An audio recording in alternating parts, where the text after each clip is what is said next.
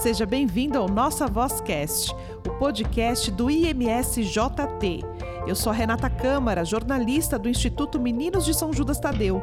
Estamos aqui para compartilhar conteúdos formativos de temas relevantes da atualidade.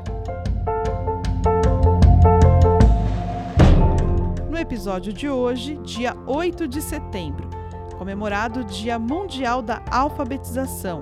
A data foi criada pela Organização das Nações Unidas, a ONU, e pela Organização das Nações Unidas para a Educação, a Ciência e a Cultura, a Unesco, em 1967.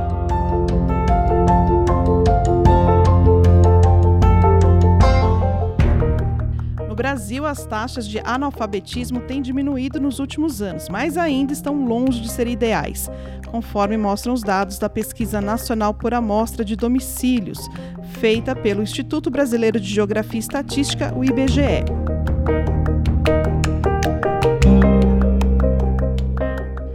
Falar sobre esse assunto, nós vamos conversar com quem entende, com a Diana Freitas, ela que é pedagoga, diretora do Centro de Educação Infantil Sagrado Coração de Jesus, que está há 10 anos aqui no Instituto Meninos de São Judas Tadeu, e também com a professora Cláudia Ellen, ela que é diretora do nosso Centro de Educação Infantil Santa Catarina. Sejam bem-vindas ao nosso podcast.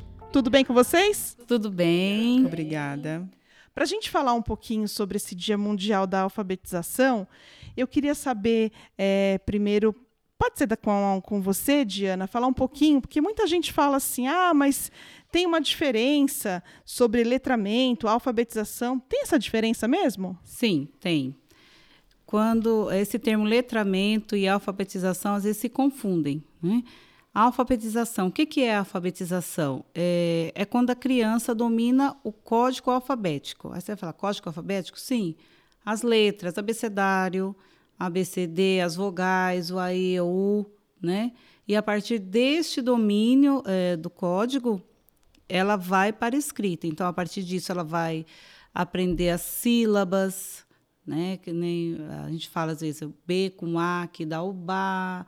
Depois essas sílabas mais para frente a gente vai trabalhar com as crianças terão o nome de fonemas e a junção desses fonemas que vão formar as palavras, né? Então é o aprendizado do código. O que, que é o letramento? A Cláudia pode falar melhor sobre isso. Vamos lá, Cláudia. O letramento ele surgiu como objetivo de completar a alfabetização no contexto social desenvolvendo habilidades dos alunos de forma que eles consigam interagir com segurança de si no seu meio social, trazendo para os alunos os usos sociais da leitura e da escrita. Então, realmente tem diferença, né, sim, Diana? Tem, como, tem diferença. Como foi falado. Agora sim, meninas, se a alfabetização ela já é um desafio no Brasil, a gente sabe disso, né? Não é de hoje. Mas com os últimos dados que apontam que menos da metade dos estudantes do terceiro ano do ensino fundamental, eles alcançaram os níveis de proeficiência suficientes em leitura. E como é que isso agora, em tempos de pandemia, você, na opinião de vocês, isso pode ficar mais complicado? Sim. É, quando a gente fala que a criança tem que estar no espaço adequado, essa questão de você, de, você apresentar as letras, formas, cores, né? Qual o nosso trabalho no nosso centro de educação infantil? Lá, quando a criança chega lá, ela vai aprender de uma maneira dirigida as formas, cores, lateralidade. E tudo isso contribui para quando ela chegar lá é, na sala de aula com a professora que vai alfabetizá-la, ela já tem uma noção de alto, baixo, dentro, fora. Né? Então, isso vai possibilitando esse contato com os colegas, com a professora, possibilita esse desenvolvimento da escrita. Aí você fala assim: nós tivemos um ano de pandemia, então quantas crianças não tiveram esse, não passaram pelo SEI, não fizeram, digamos assim, essa preparação? E quantas crianças que vão chegar lá é, no ensino fundamental que não vão saber assim segurar um lápis, não vão identificar uma letra. Então, isso vai prejudicar muito. A gente vai ter um, um, prejuízo e vai ter que correr atrás desse déficit. Né? Vai ter que ser feito um trabalho com reforço escolar. Né? As famílias são muito importantes nesse processo, né? Muitas vezes a gente fala escola, escola, vai para a escola para aprender. Não, a criança vai para a escola, ela tem sim esse contato com o conhecimento, mas a família tem esse papel importante, que é dar continuidade no trabalho da escola. A gente costuma falar que família e escola têm que caminhar sempre junto. Trabalho em conjunto. Agora, é, Cláudia, para o pessoal que está acompanhando a gente, só para a gente deixar claro, né? É, os nossos centros de educação infantil, eles não têm essa obrigação, né? Não é o momento da alfabetização, mas como a Diana disse, eles já dão os primeiros passinhos lá, né? Sim. É, de uma forma lúdica, né? Como a Diana falou, nós estamos dentro do centro de educação infantil preparando essa criança para quando chegar o momento de alfabetização, ela conhecer formas, cores, letras, assim como é, é, é coordenação motora, né, grossa e fina, para que no momento da alfabetização ela já tenha conhecimento daquilo que vai ser visto de uma certa forma pela primeira vez, não lúdica, né? Porque na creche a gente trabalha com todas essas questões de é, brincando. Então as crianças ele têm o contato com tudo isso de uma forma mais é, concreta. Quando você fala de coordenação motora é mais grossa, mais fina, o que, que seria isso? A forma com que a gente trabalha, por exemplo, é, o pegar numa massinha, trabalhar a massinha. É... Fazer assim, às vezes a gente dá atividades para as crianças de é, fazer bolinhas de papel. Vamos enrolar as bolinhas na palma da mão. Vamos colocar essa bolinha dentro de uma forma que pode ser um círculo, um quadrado, um triângulo. Agora vamos colocar para cima, para baixo, né? Essa a gente vai trabalhando com as mãozinhas deles, porque eles vão, quando chegar lá na, na escola, eles vão aprender que para escrever eles vão precisar usar somente a mão. E quando a gente fala coordenação motora, é, motora grossa, é a criança ter essa consciência corporal, né? A criança trabalhar a, lateralidade. Eles têm que sair de lá, pelo menos, sabendo o que é esquerda, direita, em cima, embaixo, dentro, fora. Então, a coordenação motora grossa é essa, a criança ter esse domínio do corpo, saber que os braços estão na parte de cima, os pés na parte de baixo. Tem aquela musiquinha que a gente canta, né? Cabeça, ombro, joelho e pé. Então, a criança sabe que a cabeça está acima do ombro, que o pé está na ponta da perna, né? Então a gente vai trabalhando assim.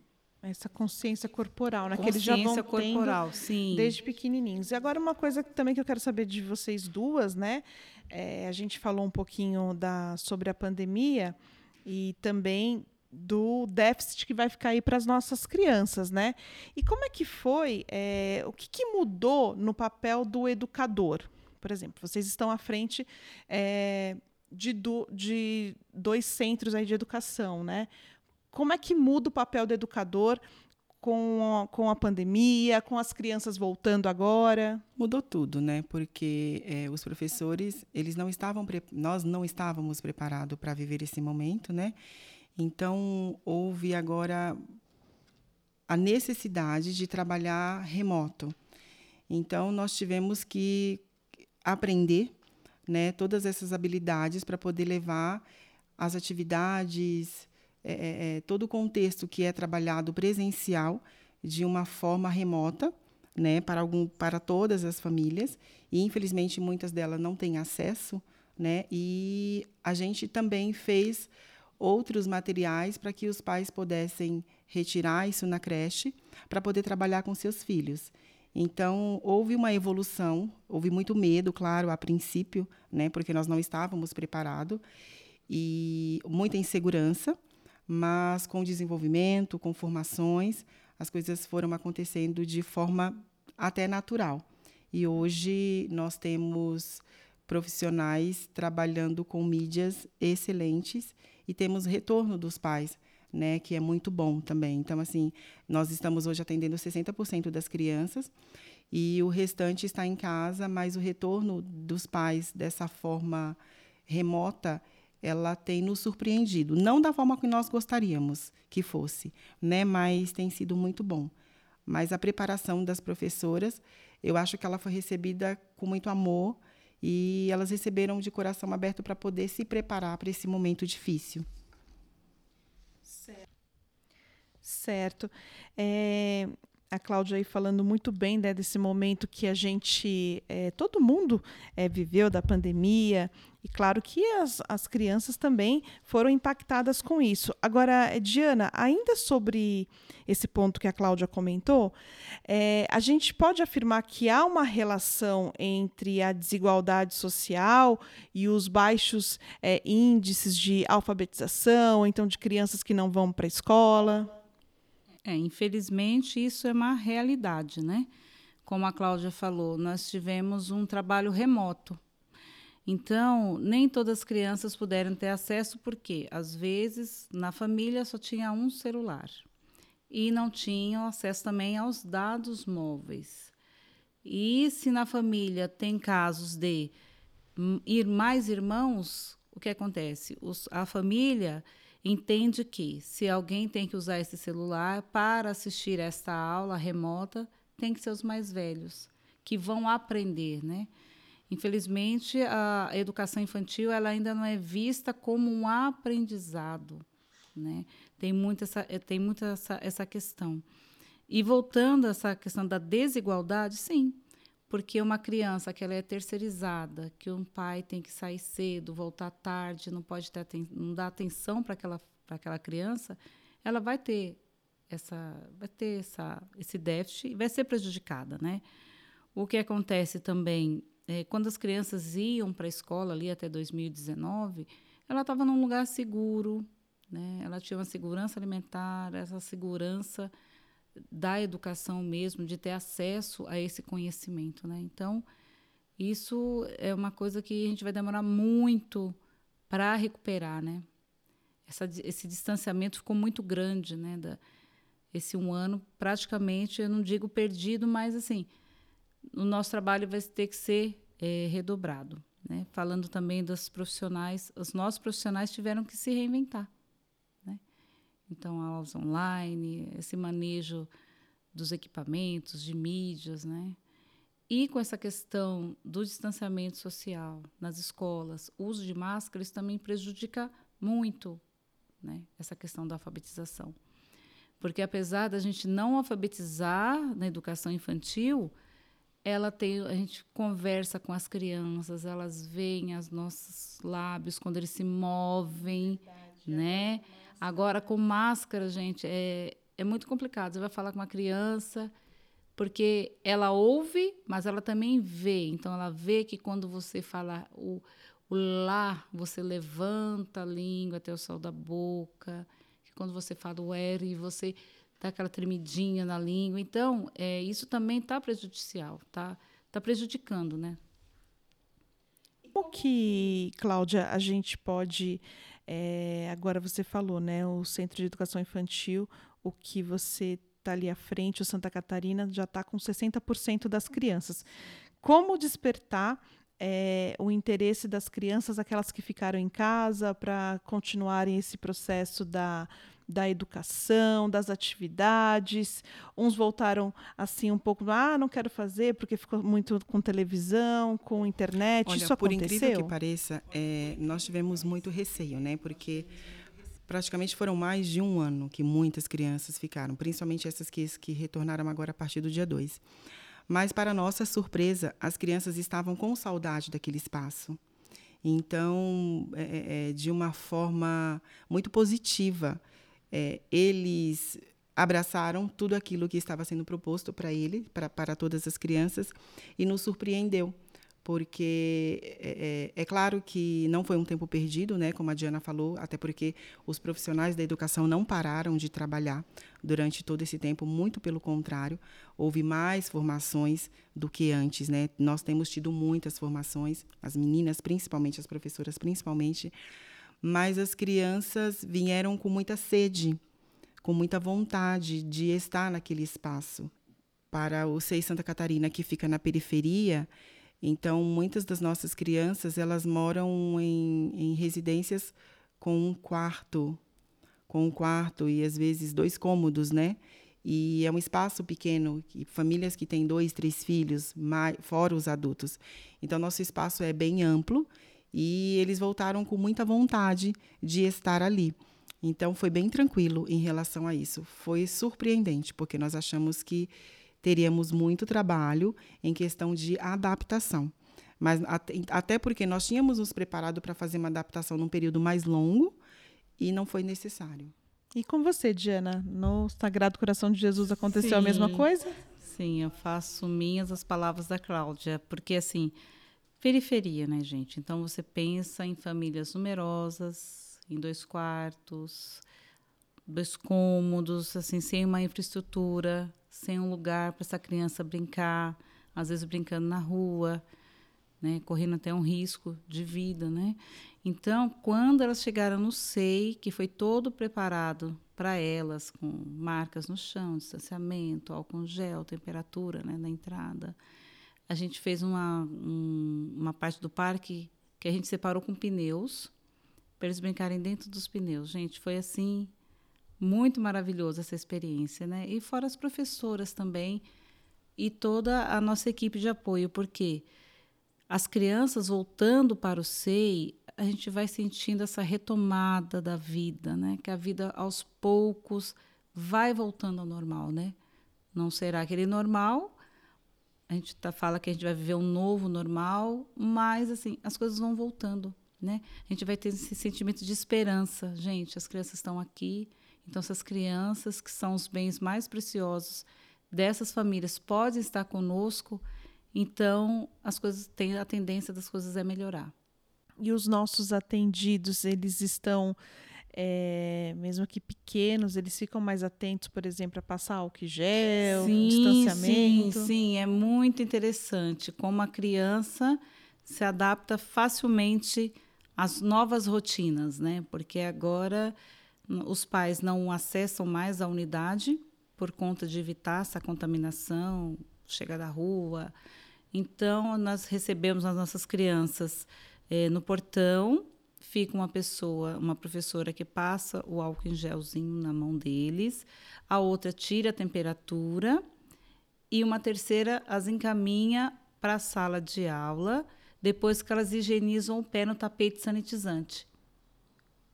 É, então, nós temos tapete sanitizante espalhado pelo SEI todo. Então, elas Teve um pouco de estranheza porque a gente está parecendo um hospital, né? Às vezes é face shield, é touca, é máscara, é aquele avental descartável. Alguns estranharam, mas depois entraram na rotina. As crianças elas têm essa facilidade da adaptação, né? É muito muito interessante. A gente está chegando ao final do nosso bate-papo aqui sobre o, o, Dia Mundial da Alfabetização, e claro que a gente falou do nosso Centro de Educação Infantil, tanto o Sagrado Coração de Jesus como Santa Catarina, né? É, é na história do Instituto, né? A educação está é, totalmente ligada. E para a gente encerrar, eu fiquei curiosa, eu queria saber da Cláudia da Diana, como que despertou essa vontade de ir para a área da educação? Vamos começar com você, Cláudia? Ah, eu, eu sou apaixonada, né? É, isso começou na minha infância. Eu fui para a educação pela minha professora de educação infantil, que é foi uma pessoa muito especial em minha vida. E eu sonhava em ser para as crianças o que ela foi na minha vida porque foi uma pessoa que me deu muito amor, além de me alfabetizar, além de me direcionar, né? Foi uma pessoa que me marcou muito. E eu cresci com isso dentro do meu coração, dizendo: um dia eu vou ser como ela. Eu quero ser especial na vida de outras crianças como ela foi na minha vida. E qual o nome dela? Geórgia. Geórgia. Olha só, é marcante mesmo, né, Diana? Isso que acontece, aqui, é, o que acontece com a gente quando a gente é criança, né, e marcou sua história. Muito, muito. E você conseguiu falar isso para ela? Chegou a ver você formada, tudo? Sim, sim, me viu formada, inclusive foi convidada para minha formatura. É uma pessoa, foi minha madrinha de casamento. É uma pessoa muito especial que agora já não está mais entre nós, mas me ensinou tudo aquilo que eu gostaria de ser. Olha só, ela plantou a semente aí, Sim. por isso que a, a Cláudia é apaixonada pela educação. E com você, Diana? Então, é, meu esposo é professor, né? E quando nós nos conhecemos, eu estava direito. Né? Então, olha só, fiz dois anos. e com advento de casamento, filhos, né? Então, é, quando ele passou no, no, concurso, né, uns anos atrás, eu fui visitar a escola. Né? Fui visitar a escola e falei assim, aqui começamos pela parte dos pequenos. E quando eu passei é, na sala, vi aquela professora ali debruçada sobre aquela criança, com a, a mão em cima da mão dela, segurando o lápis, né? Então eu falei, gente, é possível, né? Tá aí, né? E isso me remeteu, eh, ouvindo a, a Cláudia falando também, me remeteu lá à minha primeira infância, lá quando eu fui sentar pela primeira vez nos bancos da escola, né? Então eu falei, gente, eu vou para a educação, né? Eu já estava trabalhando no instituto, já era mais velha, né, um pouco, mas eu fui, né? E assim, só colhi frutos bons, né? Amizades boas, vim para o educacional. E é isso. E a gente tem essa leve impressão que a gente vai ensinar, né? Mas a gente vai aprender, aprender a amar, aprender a esperar, aprender a respeitar. A gente aprende muito mais com eles, né? A gente ensina, mas aprende muito mais. Olha só, muito obrigada, então, meninas, por participarem aqui do nosso Vozcast, o podcast do IMSJT.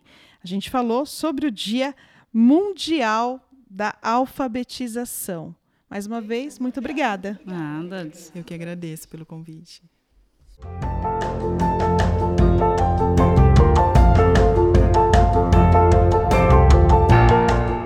Conhece o Instituto Meninos de São Judas Tadeu?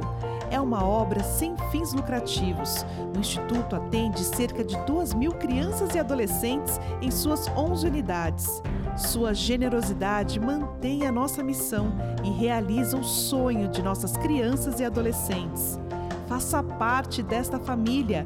Doe através do nosso site imsjt.org.br. Amar é a nossa missão.